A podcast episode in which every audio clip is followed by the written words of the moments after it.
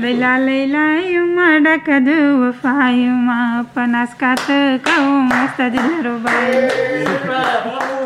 Bravo Donc là, Waïda a chanté. Je vais écrire Waïda a chanté.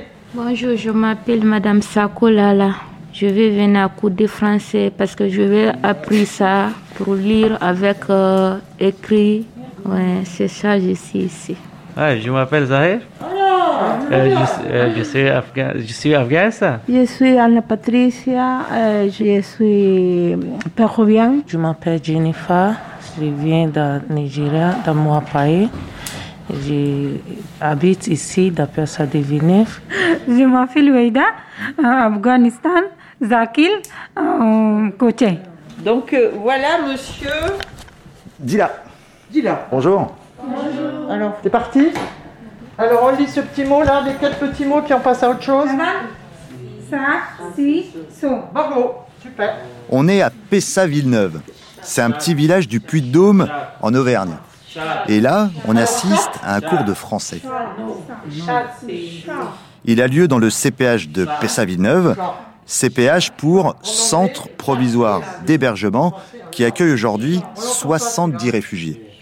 Et réfugiés, ça veut dire qu'ils ont obtenu le droit d'asile. Ils sont sous la protection de l'État français. Dans le CPH de Pessa-Villeneuve, ils sont accueillis pour une durée de 9 mois et ils sont accompagnés dans un processus d'intégration. Après un long périple jonché de souffrances, de sacrifices, d'arrachements, ces réfugiés construisent ici les bases de leur nouvelle vie en France. Tout commence en 2015 à la suite d'un choc.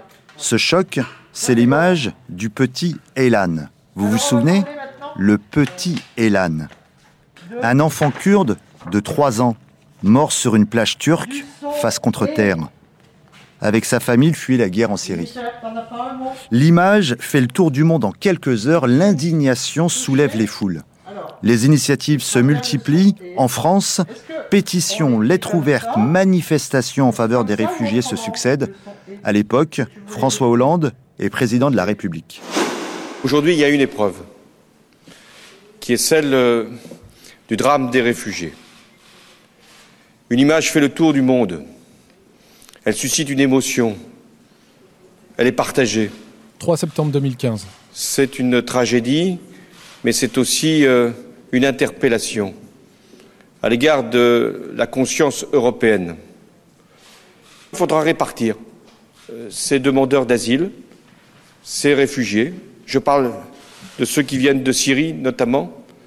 Et euh, nous avons proposé, avec la chancelière Merkel, un mécanisme permanent et obligatoire.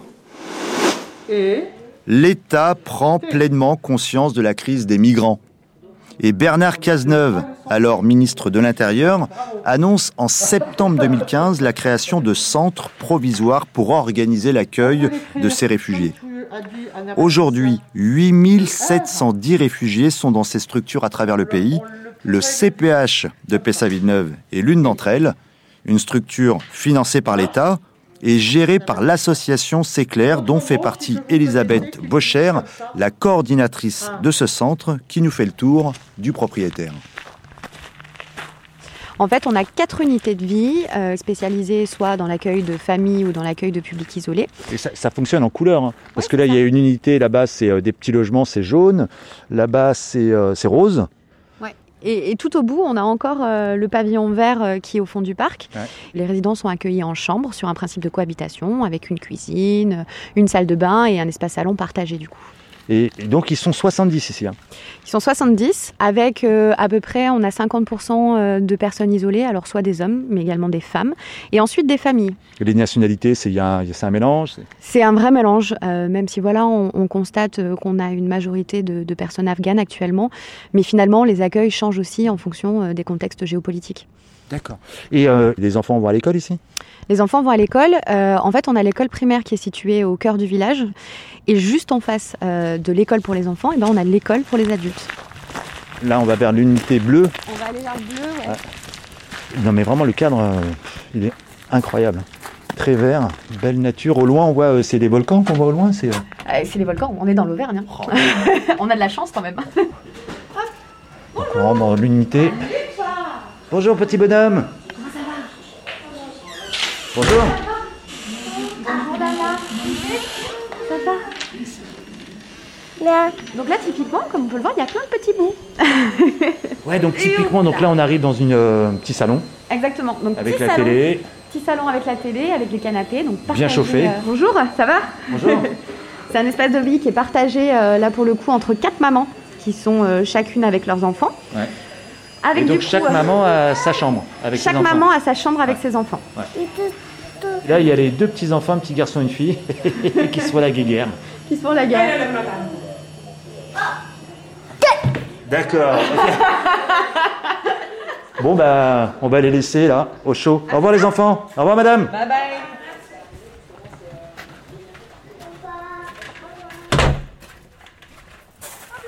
Ça va là là Ouais. Donc là, ici, c'est euh, depuis 2018. Là, 2022, ça fait 4 ans. Euh, Il y a eu des soucis majeurs ici ou? Il n'y en a eu aucun. Oh, Il n'y a vraiment aucun. Je vous assure, pas de souci. Et c'est ce qui est chouette. Tout roule, mais vraiment tout roule. Et, et même, euh, il y a eu une fois où euh, c'était dans le cadre d'un autre reportage avec un journaliste qui était allé justement échanger un petit peu avec la population. Et il avait posé cette question à un habitant. Et l'habitant lui avait répondu Ah oui, oui, si, si, quand même, il y a des problèmes avec le centre pour réfugiés. hein. Le journaliste lui avait dit Bah pourquoi? Quels sont les problèmes Et le gars avait répondu Bah l'été, en fait, ils sont beaucoup à être en vélo. Ils rentraient de saison du petit agriculteur d'à côté et ils rentrent du boulot. En plus, on les voit parce qu'ils ont tous leur gilet jaune et le casque, parce que là-dessus, Ah, on est ultra génial. vigilant. Donc, à partir de ce moment-là, quand on se rend compte que quand on parle de problème, c'est de dire bah mince, ça m'embête de voir des gens qui bossent et qui rentrent du boulot en vélo, ça va quoi, on n'a Ouais. pas à se plaindre.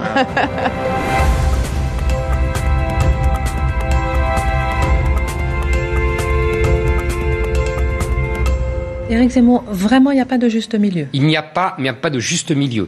Il faut renverser la table. C'est-à-dire qu'il faut que ces jeunes, comme le reste de l'immigration, ne viennent plus tous. Pas tous. Tous, Christine, tous. Pourquoi? 30 septembre 2020. Mais parce qu'ils n'ont rien à faire ici, je vous le répète. Et s'ils sont souffrants Ils dans leur sont, pays? ils sont, ils sont voleurs, ils sont assassins, ils sont violeurs, c'est tout ce qu'ils sont. Il faut les renvoyer. Attendez, il ne faut même pas qu'ils viennent. Mayou. T'habites euh, là, dans le CPH, toi Ouais, je suis là. Depuis combien de temps Ah, Ça fait euh, presque deux mois comme ça, je, je pense. Ouais. Et, et toi, Mayou, t'as quel âge Ah, moi, j'ai 26 ans maintenant. 26 ans Ouais. D'accord. Et t'es en France depuis combien de temps Ah, ça fait deux ans maintenant et quelques parce que je suis rentré ici le 6 août 2019. Ouais. J'ai pris avion en Grèce avec un faux papier, je suis venu à, à Paris. Toi, ta vie avant, c'était quoi En fait, moi, je vivais en Guinée avec des parents adoptifs. J'étais à l'école, je faisais au lycée. Ah. En fait- faire quoi comme métier là-bas? comment dirais j'avais pas trop de vision comme ça. Parce qu'à ce moment, on était trop basé sur les sports, des football. On rêvait de devenir des footballeurs, euh, des trucs. Donc c'est ça qui était dans notre tête. Malheureusement, j'ai pas fait le bac. J'ai- J'étais obligé de sortir. Ouais, parce qu'il y a eu des problèmes dans ton pays. Voilà. En 2015, le conflit ethnique, euh, parce que c'est les politiciens qui imposent, lorsqu'ils ont imposé ça, donc ça a dégénéré. Donc j'étais obligé de s'enfuir. Et, et au pays, il reste qui de ta famille? Ah, En fait, euh, pour le moment, il n'y a personne. Pour, ouais, pour l'instant. J'avais un petit frère, lui, il est décédé en 2018. Il avait quel âge? Euh, Ça de 18 ans comme ça, je pense, 17, 18 comme ça. Et qu'est-ce qui s'est passé? Il a eu un accident ou... Non, c'est des problèmes familiales. C'est des trucs, je n'aime pas trop rentrer dans ça parce que c'est des trucs j'ai envie de passer à autre chose. Et tes parents? Ah, Mes parents sont décédés depuis. Ma ma maman est décédée en 2009. Mon père est décédé en 99 comme ça. Ça veut dire que toi, si tu étais resté au pays, Ouais. peut-être tu serais décédé aujourd'hui. Ouais, ça c'est ça c'est clair et net parce que la situation n'allait pas durer quoi. En fait, c'était au bout d'une heure. Donc, c'était le moment. En fait, c'est comme ça le destin quoi. Si tu ne peux plus tenir, il y a quelque chose qui va souffrir en toi directement, tu vas s'engager encore. Si ton temps n'est pas arrivé, c'est comme ça. Comment tu t'es organisé pour, pour quitter le pays? Tu as été obligé de payer les passeurs ou qu'est-ce qui s'est passé? Non, en fait, il n'y a pas d'organisation. C'est venu seulement, en fait, c'est un vieux monsieur que je me débrouille avec euh, au salon de coiffure comme ça, lorsque la vie s'est commencé à se compliquer. Donc j'ai commencé à prendre euh, mon destin en main. Donc il y a un monsieur que je me débrouille avec. C'est lui qui m'a aidé de sortir là-bas, c'est lui qui m'a aidé même de sortir au Mali, parce que j'étais dans son main. C'est lui Ah, qui m'a dit de sortir. entre moi, je, ouais, moi, je voulais pas sortir parce que mon petit frère était là-bas. Hmm. Donc, je pensais que si je sortais partout où je partais, on allait me retrouver. Hmm. Donc, j'avais peur de, de, de quitter là-bas pour ne pas que ça aggrave encore. Donc, lui, il m'a assuré, il m'a dit non, faut aller. Faut aller, moi, je vais t'aider jusqu'à tu vas te retrouver ta sécurité. Donc, c'est comme ça, j'ai continué. Après Mali, c'est lui qui m'a aidé encore d'avoir tous les documents, des documents pour faire sortir, pour sortir là-bas, venir en Albanie. Il a trouvé des visas albanaises. Après, je suis venu en Albanie. Parce qu'on nous disait ça en Europe, je ne sais pas. Il m'a dit de, seulement de venir après demander l'asile à la police d'immigration. À notre arrivée, malheureusement, la police nous a attrapés. Que nos documents, ce n'est pas légal pour rentrer dans leur pays. Après, on nous a emprisonnés. En Albanie Ouais, on nous a emprisonnés et neuf mois dans une prison. Après, on nous a amenés dans un camp fermé, ça c'est pour trois mois. Après, on nous a libérés pour sortir parce que c'est impossible de demander l'asile, on n'est pas rentré légalement. Donc après là-bas, je suis sorti, nous sommes venus en Serbie. En Serbie, en ce moment encore, c'était tu viens, tu donnes ton nom, il va envoyer votre nom en Hongrie pour vous sélectionner. Si tu es sélectionné, tu pars, tu fais ton interview. Après, si on t'a accepté, tu restes. Mais nous, malheureusement, d'ici qu'on nous sélectionne, ils ont déjà créé le camp fermé. Donc on rentre là-bas, c'était un petit peu bouleversant. Donc euh, j'ai passé là-bas quatre mois. Après j'ai vu que ça n'allait pas. Après ils m'ont retourné en Serbie. Après en Serbie, j'ai- ma maladie commençait à me faire du mal parce que j'avais une maladie là, donc je n'arrivais pas à tenir. Après j'ai pris la route pour se retourner en Grèce. Tu as pris la route euh, tout seul Ouais, avec un ami que j'avais rencontré, comment dirais en, en Albanie, dans les prisons. Donc, Et ouais. vous avez pris la route, c'est-à-dire à pied Ouais, à pied. De la Serbie De la Serbie en- Jusqu'en Grèce Ouais, jusqu'en Grèce. Il y avait un camp tout près de, de la frontière entre et Macédoine. Donc, on a resté dans le camp pour reprendre un peu de force. Après, là-bas encore, on est sorti. On a traversé les frontières, on a pris le train. On est rentré à la descente. euh, Il y avait la police, et on nous a attrapés, on nous a demandé qu'est-ce qu'on faisait, pourquoi nous sommes là. On dit on veut se retourner en Grèce. Ils ont dit ok, on- vous laisse à la frontière, vous sortez ici. Après, on nous a laissé là-bas encore, on a marché. Nous sommes rentrés. Mon ami que je me suis rencontré, il, il devenait un petit peu. Il y avait la folie qui venait un petit peu. L'ami euh, que tu avais rencontré dans la prison en Voilà, Albanie voilà, dans la prison de Il avait l'Albanie. la folie, c'est-à-dire ça allait mal dans sa tête Voilà, ça n'allait plus quoi. Hmm. Donc je me suis dit si je lui laisse comme ça, donc ça va s'aggraver, peut-être on va le laisser, il va mourir comme ça. Comme il m'avait expliqué, il avait ses pères, euh, comment dirais-je, au pays. Il lui dit l'importance, c'est ce qu'il se retourne. Parce qu'en en Serbie, il avait demandé retour à IOM, mais c'est pas facile, c'est compliqué. Il voulait retourner où lui? Ouais, il voulait retourner en Guinée. En Guinée, ouais. Ouais. Donc Et le mieux pour lui, c'était de repartir au pays pour se soigner au pays, quoi. Voilà, pour se soigner. Parce qu'en plus, il avait sa famille là-bas. Voilà, il avait sa famille. Ici, euh, en fait, euh, c'est pas tout le monde qui va te prendre comme ça. Chacun a ses problèmes. Et toi alors? Toi, Mayou? Donc quand tu es en Grèce, qu'est-ce que en tu fait- fais après quand tu es en Grèce? Lorsque je suis euh, parti en Grèce, en fait, euh, j'ai demandé les médecins d'abord parce qu'ils avaient problème de, problème de maladie. Mhm. Donc, je me suis vu avec, euh, euh, comment dirais-je, euh, médecin du monde, c'est qui s'occupait de moi là-bas. Euh, après là-bas, on m'a mis, je me suis rencontré avec un Guinéen qui m'a aidé d'avoir une place dans un camp, euh, comment dirais-je, à Athens. Mhm. Donc, ils m'ont pris là-bas en attendant de demander l'asile. Je suis parti demander l'asile, j'ai déposé mes documents, mais ils m'ont mis dans Dublin parce que j'avais mon empreinte en Hongrie. Ah oui, les, euh, les accords de Dublin, ça veut dire que tu dépends du pays où tu as fait ta première demande d'asile. Ouais, j'ai resté dans ça. Six mois, ils ont renouvelé. Après, ils m'ont dit que je dois repartir en Hongrie. J'ai dit, oh, dit, moi, moi c'est impossible. En fait, euh, il fallait me demander qu'est-ce qui s'est passé en Hongrie avant de me demander de me renvoyer. Mais ça, vous ne souciez pas de ça. Ça, c'est entre vous, c'est la politique, on se comprend. Mais chacun va choisir sa vie. Mhm. Donc, après un an, ils ont renouvelé. Ils ne m'ont pas mis en normal. Donc, j'ai resté là-bas. Je me suis dit, OK, là, je vais chercher comment je vais faire.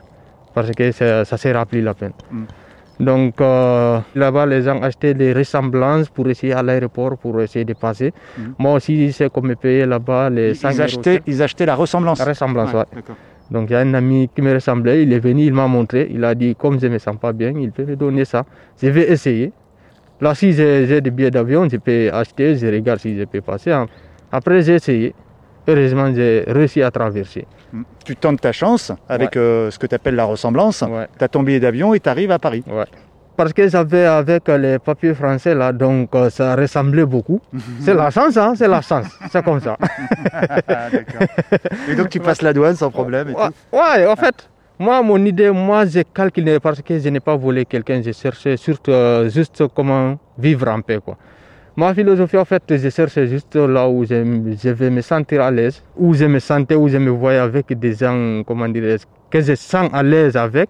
Moi, c'est ça qui m'intéressait. Tu utilises le système de la ressemblance pour prendre l'avion Ouais. parce que ça va plus vite, quoi. En fait, euh, Sinon, pas- ça aurait été plus long d'attendre le, Non, le moi- parcours. le- Moi, pas, il n'y a pas de calcul de dire que ce parcours, ça va prendre du temps ou tu n'as pas cette calcul. En fait, c'est sur- tout ce qui vient devant toi, tu tu essayes. Tu n'es pas là à calculer parce que tu n'es pas légalement dé- dé- déjà, tu n'as pas quelqu'un à qui t'aider. C'est tout ce qui vient en face de toi, tu essayes de regarder. Tout ce qui vient, tu prends, quoi. Voilà, comme quelqu'un qui sert de survie. Tout ce qui vient, tu essayes. Donc c'est comme ça.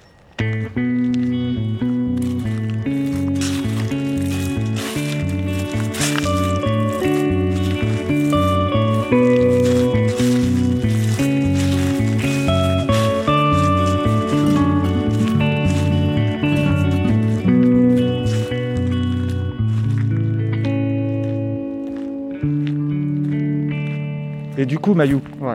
comme tu réussis à arriver en France, Ouais. qu'est-ce qui fait que tu te retrouves ici? Qu'est-ce qui s'est passé depuis que tu es en France pour que tu arrives ici, dans le, le CPH Parce que tu aurais pu rester à Paris, je sais pas, trouver du boulot à Paris, trouver des, euh, des personnes qui viennent de ton pays qui t'auraient aidé, aidé, ce qui est normal. Ouais, en fait, euh, vous avez, si vous tombez, tombez dans un lieu, tu n'as pas de repère, tu n'as rien d'autre, tu ne peux pas te diriger. En fait, tu pars jusqu'à là où tu vas te coincer. C'est comme ça. Tu, ne- tu n'as pas de destination. Donc à Paris encore, il y a une dame guinéenne qui m'a dit qu'elle avait euh, un petit-fils qui est à Clermont, hein, que lui il a demandé l'asile là-bas, que si on peut nous mettre en contact. Après, euh, il- euh, quand la dame nous a mis en contact, je suis venu à Clermont. C'est à Clermont que j'ai déposé mon asile. Même là-bas, ce qui m'a obligé de déposer, c'est parce qu'ils ont pris soin de moi.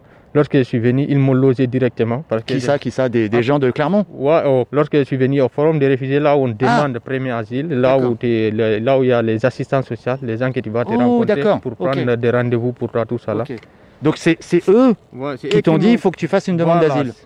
Heureusement, je me suis compris avec eux parce que c'est pas tout le monde que tu peux rencontrer en même temps. Ils te comprennent, ils comprennent, ils, ils- ils comprennent ta souffrance. Donc, ils m'ont compris directement. Ils m'ont amené à l'hôpital, ils m'ont logé en même temps. Donc, c'est ça qui m'a poussé et dit Attends, ici, peut-être je peux se comprendre avec ces gens-là. J'ai resté, après j'ai poursuivi, ils m'ont orienté comme j'étais en Dublin. Ils m'ont amené à Bourg-en-Bresse pour s'approcher de Lyon parce qu'il faut que chaque mois on revienne à Lyon pour signer. Donc c'est là-bas j'étais un an comme ça. À Bourg-en-Bresse, après ils ont enlevé mon doublin. Ils m'ont ramené à, à Clermont. C'est après Cler- Clermont, ils m'ont orienté à Chambon maintenant pour suivre toute ma procédure. D'accord. Donc, pour, pour obtenir le statut de réfugié. Ouais. C'est ça. Oui, Ce que, ce que tu as aujourd'hui. Oui, c'est ça. Ok. Et, et tu fais quoi alors aujourd'hui? C'est quoi tes journées? Ouais, la semaine, je fais des services civiques parce que je suis habité depuis que j'ai rentré en France, je suis habité de, de travailler avec les associations. Donc c'est ça qui m'a beaucoup aidé encore. La façon dont ils s'organisent, qu'ils donnent les coups de main, tu vas sentir qu'il y, a des- il y a un peu d'humanisme. Comme la, il y a la maraude qu'on faisait à Bourg-en-Bresse. Donc ça, c'est des associations de civils qui sont organisées. avec des donner- bénévoles. voilà, avec des bénévoles. Pour Ouais. donner un coup de main, c'est quelque chose qui est appréciable. Donc c'est quelque chose qui est humain. Tu vois. Donc c'est des trucs qui m'ont beaucoup attiré. Je me suis mis dans ça. En fait, c'est quelque chose qui me faisait oublier que je suis un étranger. Parce que je suis là, je donne un coup de main comme une, une- Ouais. une personne du Ah, pays. C'est-à-dire qu'à Bourg-en-Bresse, pour euh, te rapprocher de Lyon pour euh, ta procédure euh, de demandeur d'asile, Ouais. réfugié, euh, t'étais bénévole. Ouais, j'étais bénévole. Ok, tu distribuais la soupe, les Ouais, trucs. la ok. soupe, on faisait de la maraude pour des gens qui n'ont pas là où. Nous aussi, on n'avait pas là où on dormait, c'était pas trop adéquat, mais Mhm. chacun, il va, tu vas te contenter à ce que tu as. À chaque niveau que tu as, tu peux faire quelque chose.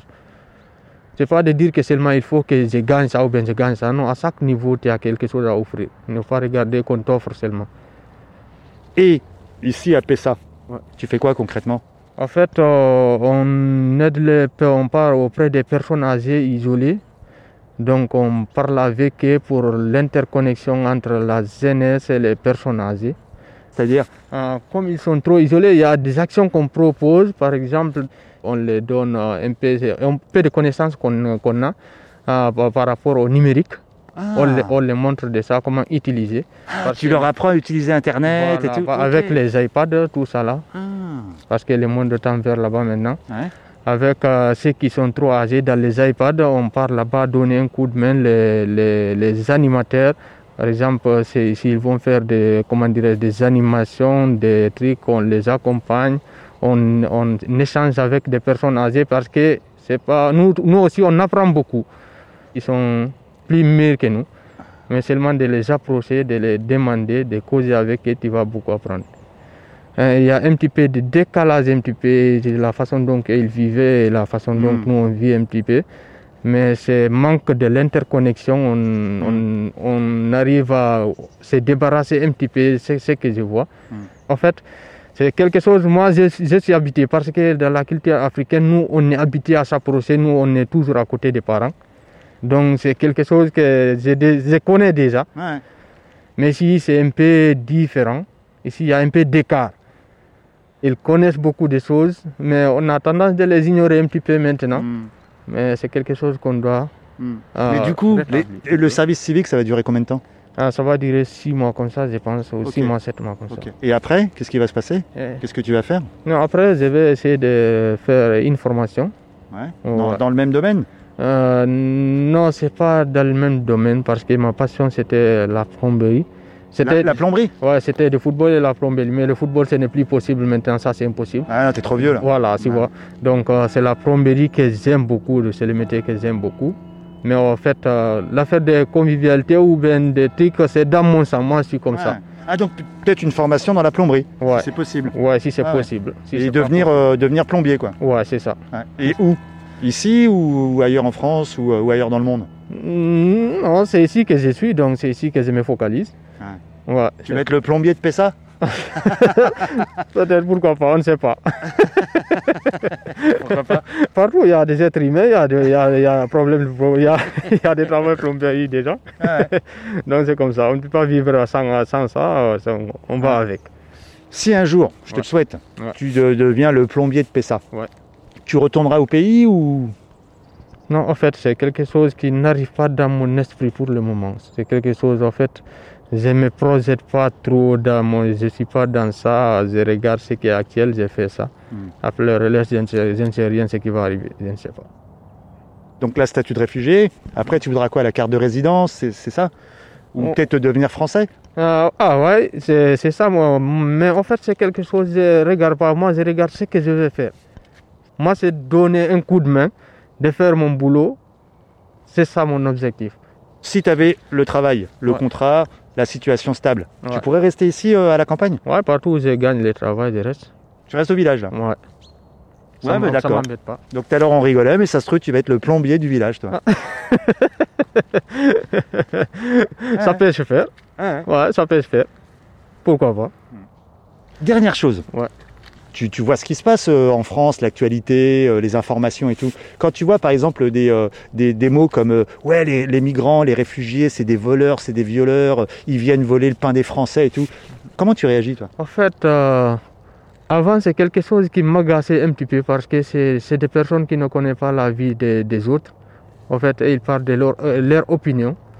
C'est quelque chose qui m'agaçait un petit peu, mais en fait, c'est comme ça la vie. La vie, tout le monde ne va pas parler du bien, tout le monde ne va pas parler du mauvais. Donc, il faut laisser, il y a d'autres, ils ont choisi de leur voix, c'est ça. Tu ne peux pas les interdire, c'est comme ça, ils sont libres. Donc il faut regarder ce que tu vas choisir. C'est comme ça la vie. Si tu as choisi de faire du bien, il ne faut pas avoir peur de faire du bien, même si à ton ennemi. Celui qui a choisi du mal, lui n'a pas peur de faire son mal, ce qu'il a choisi. Toi aussi, il ne faut pas avoir peur de faire du bien, ce que tu as choisi. Faut faire euh, du bien, tu continues ton chemin, tu laisses les autres. Merci. Merci beaucoup.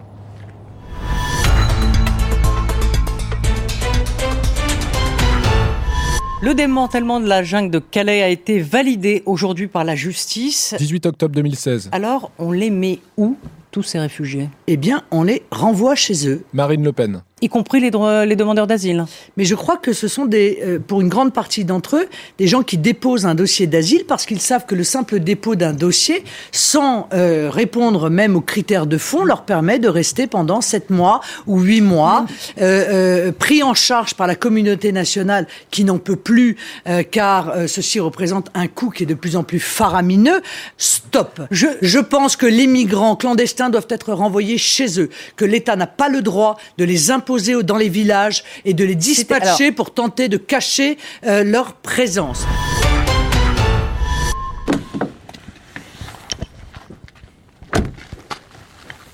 Bah alors là, je suis dans Pessa-Villeneuve. Et euh, bah c'est tout rikiki. Hein. Un petit peu plus de 600 habitants ici. Euh, pour parler avec quelqu'un, il faudrait que je m'allonge euh, au milieu de la route. hein. Et euh, arrêter une voiture, hein, parce qu'il n'y a pas de magasin, il n'y a personne dans la rue. Ah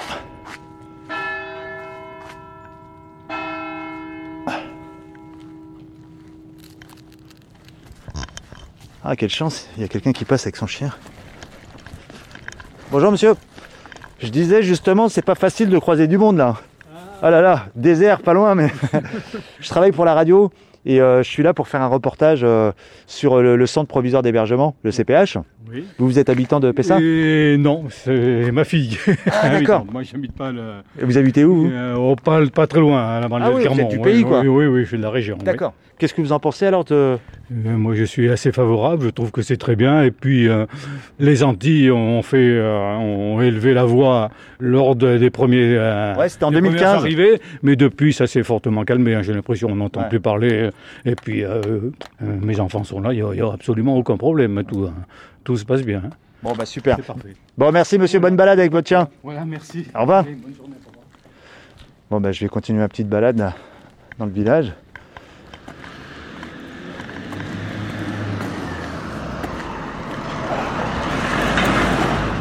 Euh, juste en face, il y a des pavillons. Donc on... je vais aller voir les gens. Je vais sonner directement, on va voir ce que ça va donner. hein. Euh, ok, on fait quoi?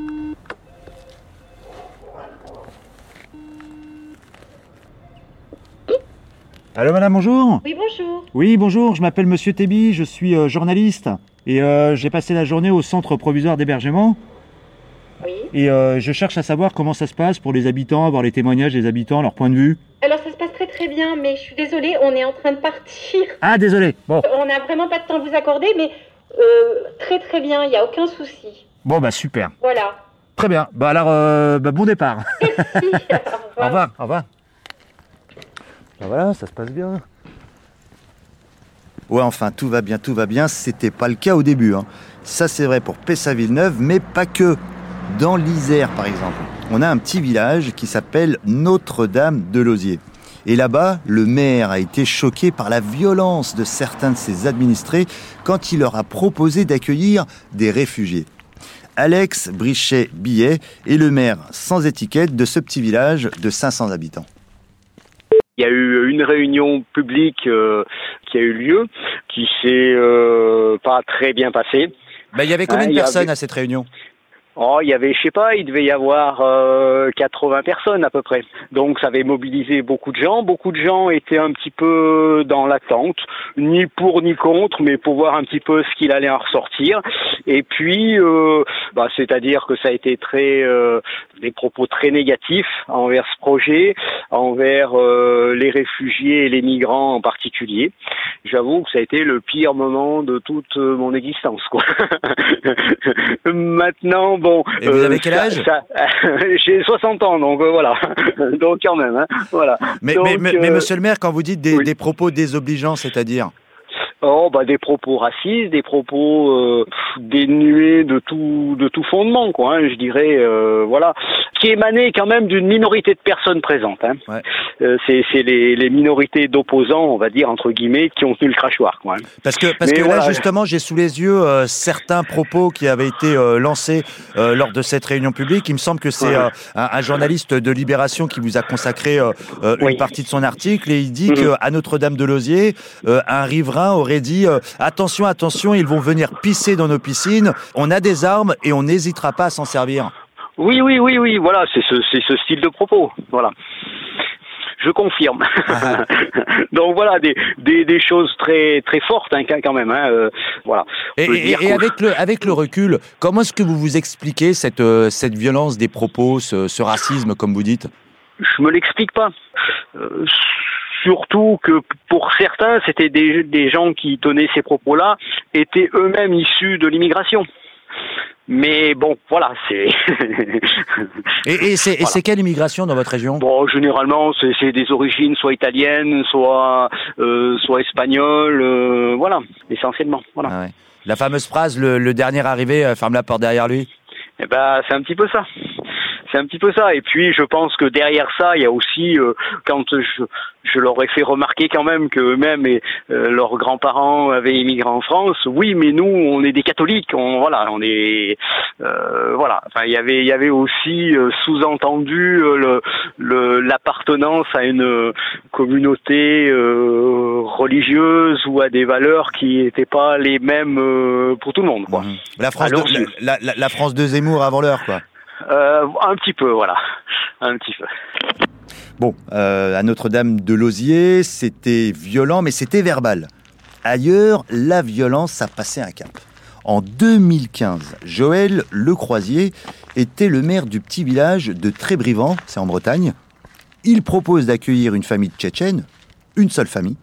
Le conseil municipal valide la proposition, ce qui n'est pas au goût de certains. Les habitants de la commune, apparemment, ne, s'y opposaient pas. hein. Ça se passait pas mal. C'était très bien. Seulement, entre-temps, avant que euh, ça se passe réellement, la presse locale et, radio régionale en parlait.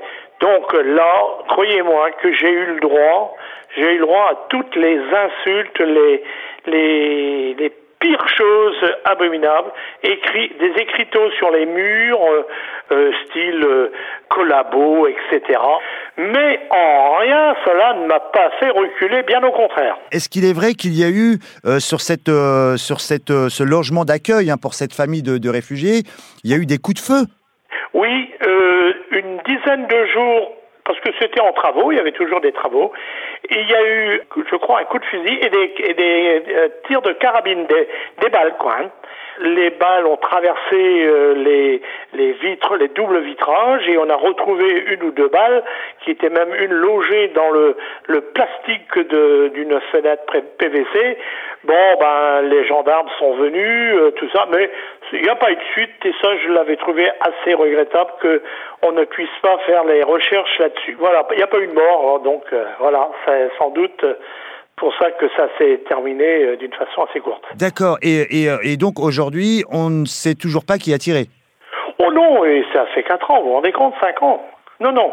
Mais c'est euh, une balle, une balle d'un fusil de chasse, d'un chasseur. Euh, balle de carabine, 22 longs riffs. Sur les trois coups, on a trouvé deux. Deux balles.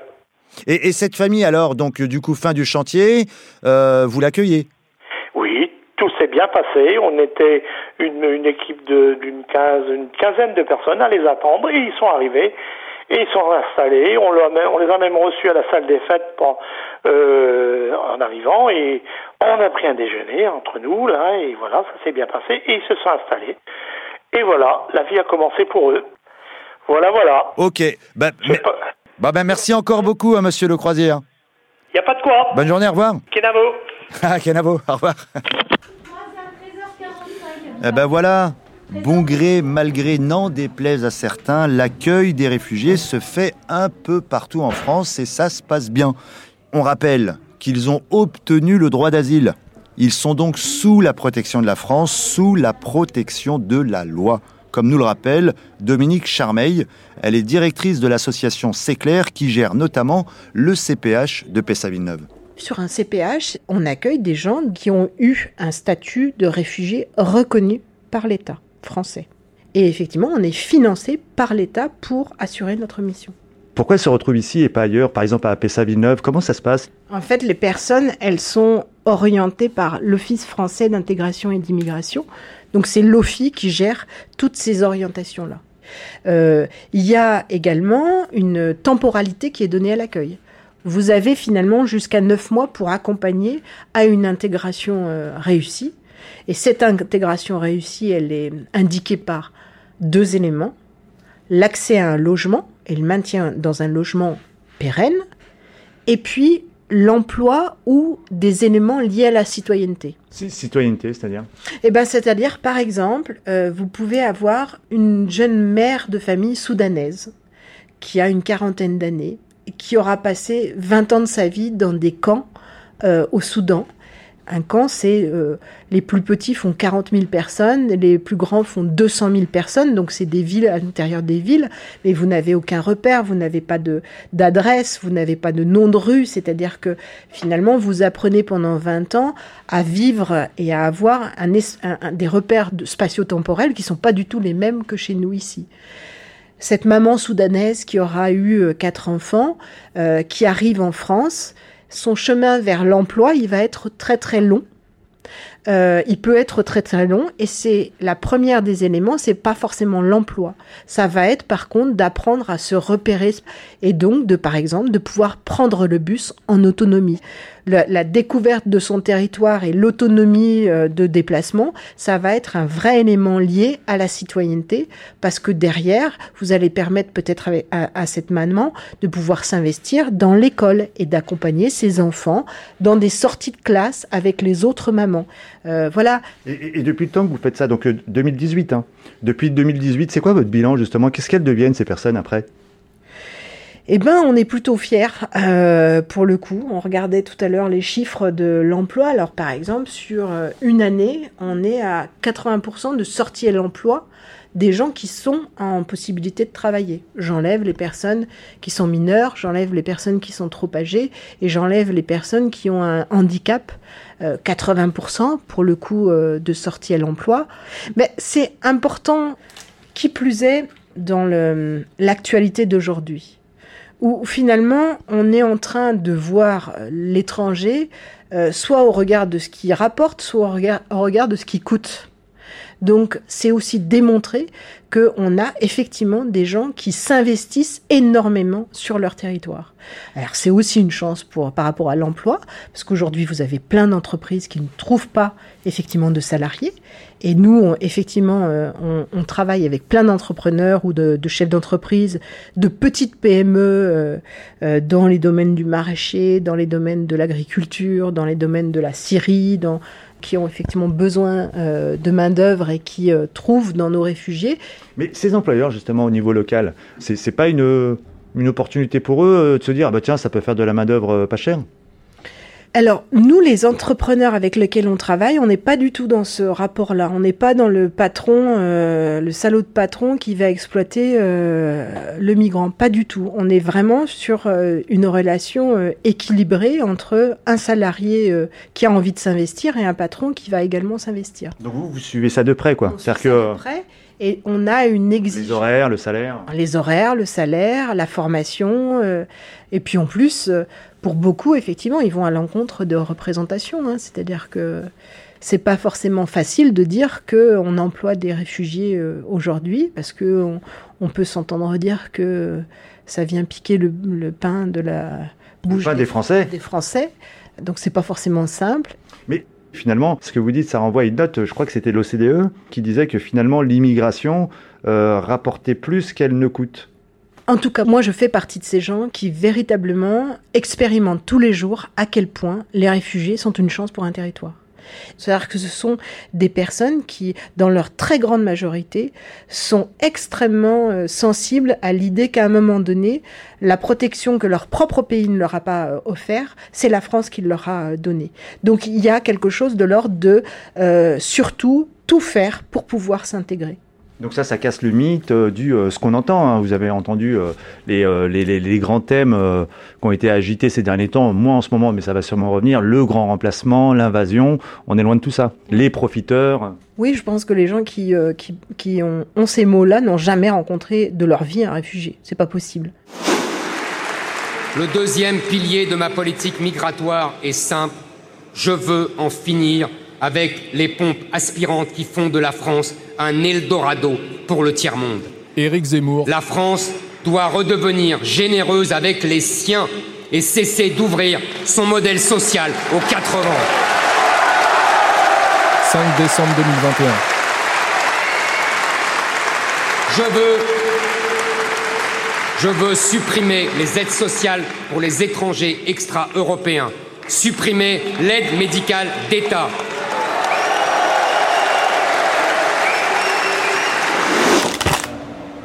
Mais oui, mais euh, ces réfugiés, ils sont pas là pour manger le pain des Français. Ils veulent bosser, ils veulent trimer. Et dans cette région du Puy-de-Dôme, eh bien, pas mal de petits patrons en mal de main-d'œuvre sont bien contents de les trouver, ces réfugiés.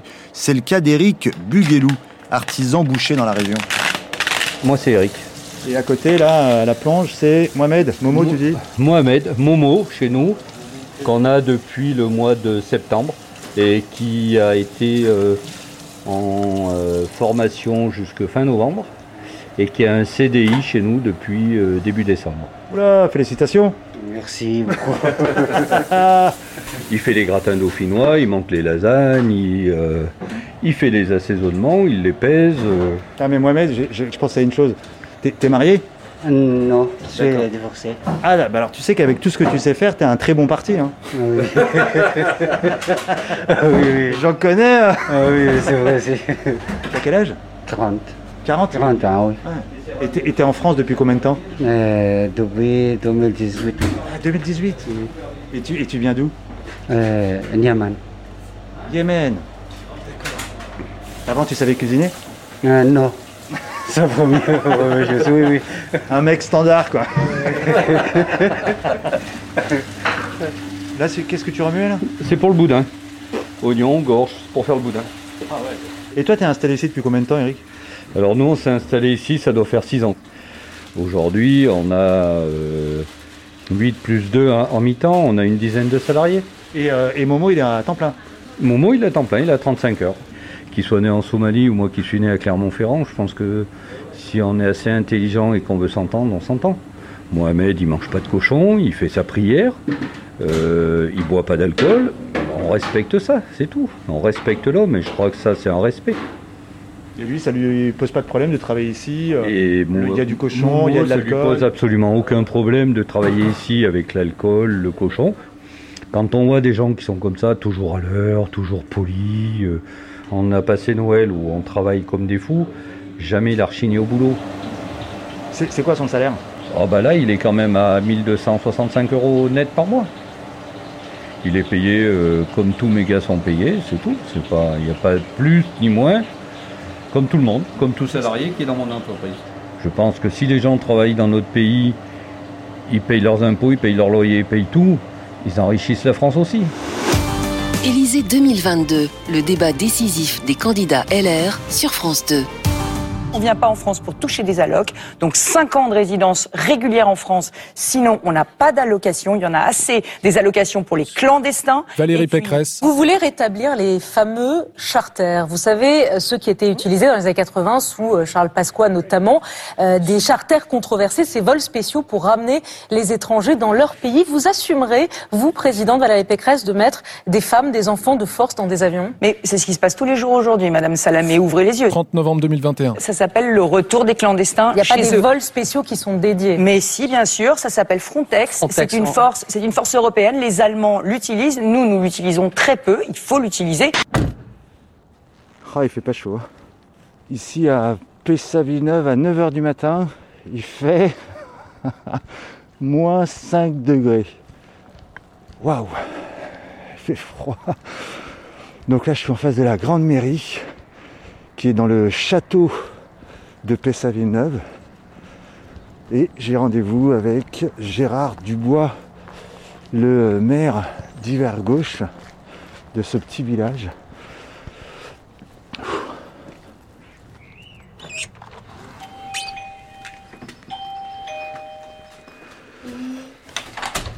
Madame, bonjour. J'ai rendez-vous avec monsieur le maire. Oui, d'accord.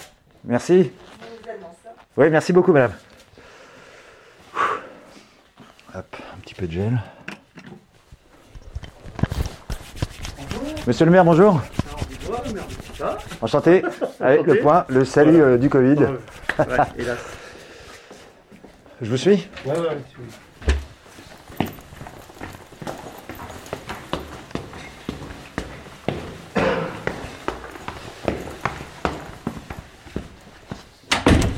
Donc là, c'est chouette parce que quand on est ici, là, de ce côté-là, les fenêtres, ça donne euh, côté euh, parc. Côté CPH. Et c'est fa- voilà. d'accueil, ouais. le centre provisoire d'hébergement, le CPH. Ouais, le, le P est bizarre. Pourquoi? Provisoire. Ah On a un engagement de l'État de, de 15 ans. Donc c'est pas rien.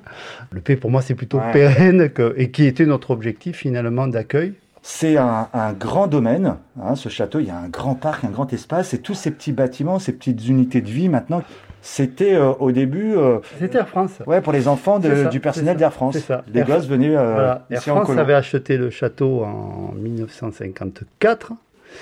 Et euh, au début, ils habitaient ici, ils étaient dans, dans- dans le château là où on est là aujourd'hui, ils étaient là. Et puis, bon, vu l'évolution, ils se sont dit, bon, allez, on va construire des petits bâtiments. C'est ces unités là qui datent des années 70. Euh, voilà, et qui avaient une capacité d'accueil à peu près de 25 gamins par unité. Euh, ce qui fait que nous, à l'époque, quand on a proposé ce centre à Parce que l'État, il y, a- il y a quatre unités. hein. c'est ça.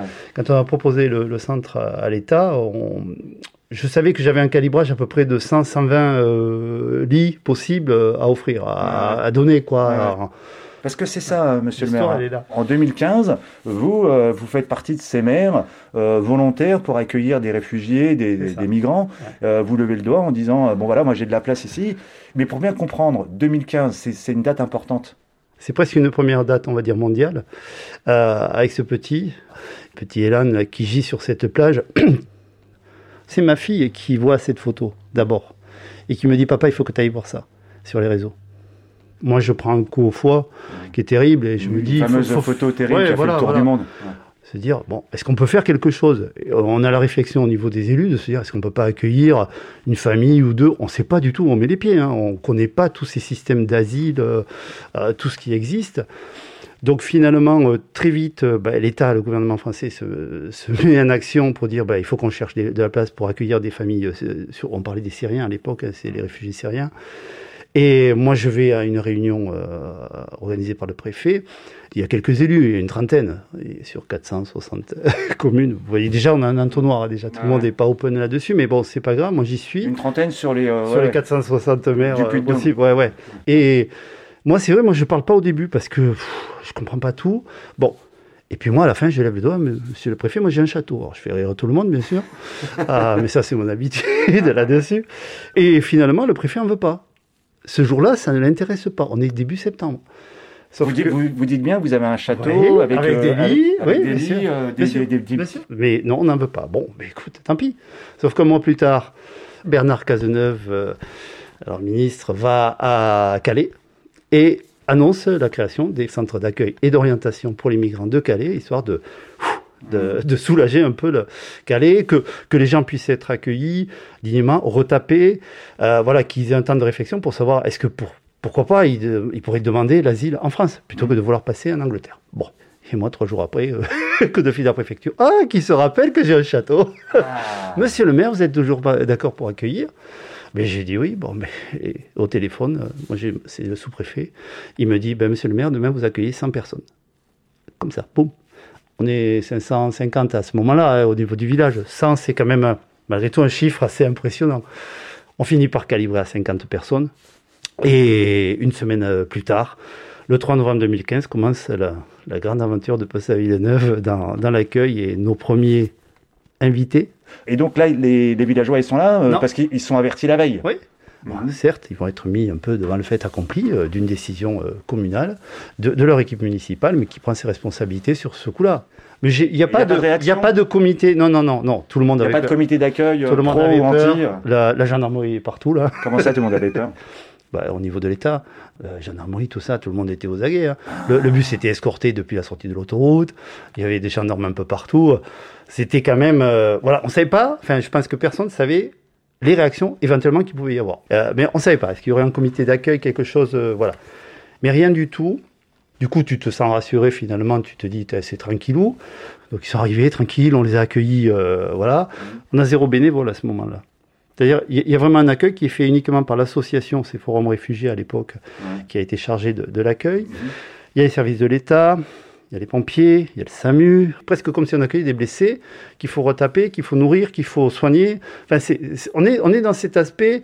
Moi, moi, je suis dans l'urgence hu- humanitaire. Sauf que dès le lendemain, étant donné qu'il y avait la presse qui était là le soir de l'arrivée, donc le journal local, La Montagne, qui avait la presse euh, visuelle, le lendemain, on fait la une du journal, bien sûr, en grande page. 48 migrants euh, à Pessa-Villeneuve. La vie de château. Ouais, et à partir de là, ça part live. c'est-à-dire Ça part en live au niveau euh, des réseaux sociaux. Et, et c'est là que tu t'aperçois d'une force de frappe que je ne connaissais pas euh, de l'extrême droite, il faut le dire, parce que ça, ça a été vraiment euh, manipulé là-dessus. Oui, euh, le maire de Pessa, machin, il donnait les, les coordonnées de la commune, bien sûr, et de la préfecture. Allez-y, appelez. Et on a commencé à recevoir des coups de fil. On, on a eu jusqu'à... Je, je dis 200 parce que c'était tellement monstrueux en termes de, de nombre d'appels que j'ai appelé la préf, j'ai dit c'est plus possible, on peut pas les gérer. Déjà, c'est des insultes, c'est l'horreur. hein, C'est les, les propos sont pas, on les a, on les a pas notés parce que bon, pour moi, ils n'avaient pas d'intérêt. Le lendemain, réunion publique. J'arrive euh, donc dans mon ancienne mairie. Là, je vois du gens qui arrivent de partout. Et là, la salle, elle est archi pleine. Pour la petite histoire, je suis mis sous protection policière quand même. Il y a des gendarmes en civil qui sont prêts à m'exfiltrer, euh, qui sont dans la salle. Donc, euh, il y, a, il y a la trouille un peu qu'il se passe quelque chose. J'ai 300 personnes en face de moi. Euh, c'est c'est c'est- c'est- c'est- c'est un drôle de match en fait. Puisque d'entrée, ça a été. euh, pff, alors, la théorie de la conspiration, euh, je le savais depuis des mois, bien entendu, c'est sûr. Ah, vous, Euh, vous leur avez caché Voilà, c'est ça, c'était Ouais. cet esprit-là. Euh, et, et ça monte au crescendo jusqu'au. On va dire le, paroxysme dans, les réflexions d'une parent d'élève, justement, qui me dit, euh, et en tendant le doigt, monsieur le maire, ils vont violer mes enfants. Je vous jure que quand tu es maire d'une petite commune, euh, t'es pas prêt à affronter ce genre de, remarques, de réflexions, euh, d'accusations, parce que c'est grave. C'est-à-dire, je suis en train de, j'ai peut-être mis en danger euh, ma population. Là, ça fait mal. Et heureusement que dans ce, ce brouhaha qui est pas simple à gérer, même si je suis encadré, hein, j'ai, il y avait une énarque qui était là, de, de la préfecture, il y avait, il y avait l'association qui gère le centre, il y avait les pompiers, tout ça.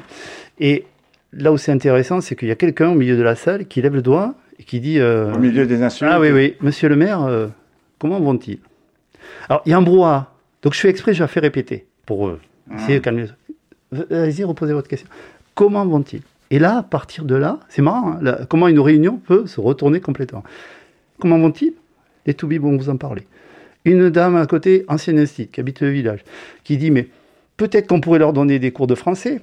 Et à partir de là, il, y a une mécanique inverse qui, qui se passe, c'est-à-dire... espèce de pas de haine mais de, de rejet de d'accusation. Enfin voilà tu, portes tout tout sur toi. Et là Jeunesse tu peux t'accrocher à des choses concrètes de vie future du centre que tu n'imagines pas. Moi je sais pas comment le centre va faire. Finalement la réunion arrive à se finir.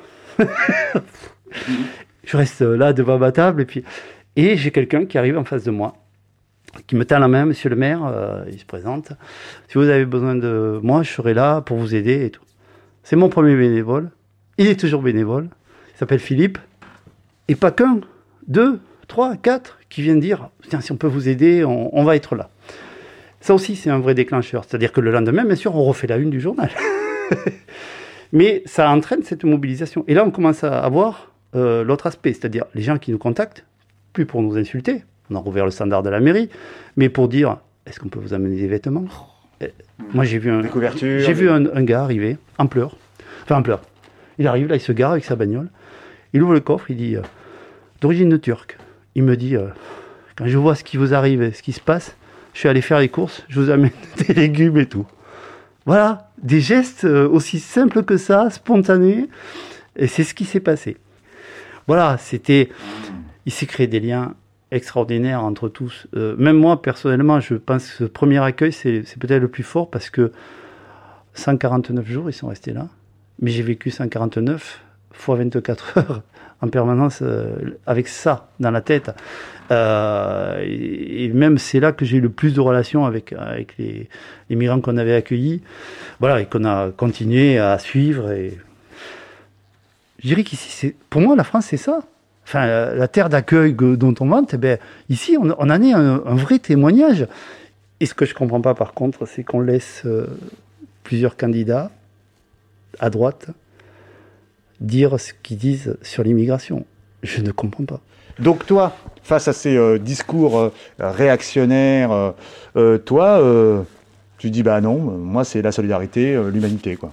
Mais sur le fronton de la mairie, là, il y a liberté, égalité, fraternité. Moi, j'ai rajouté ces deux, ces deux mots, solidarité, humanité, euh, tout simplement, qui, qui doivent être aujourd'hui euh, inscrits euh, dans l'article 1 de, de notre Constitution. Point. Et c'est ça. Moi, c'est c'est- ça, c'est ma France à moi. Leila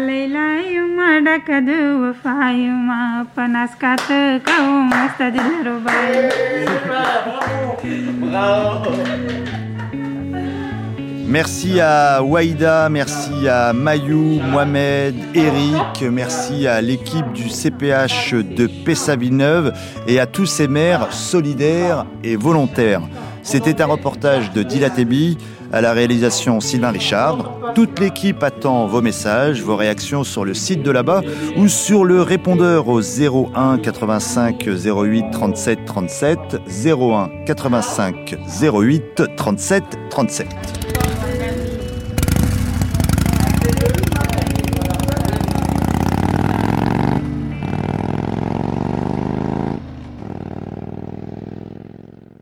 Là-bas si j'y suis.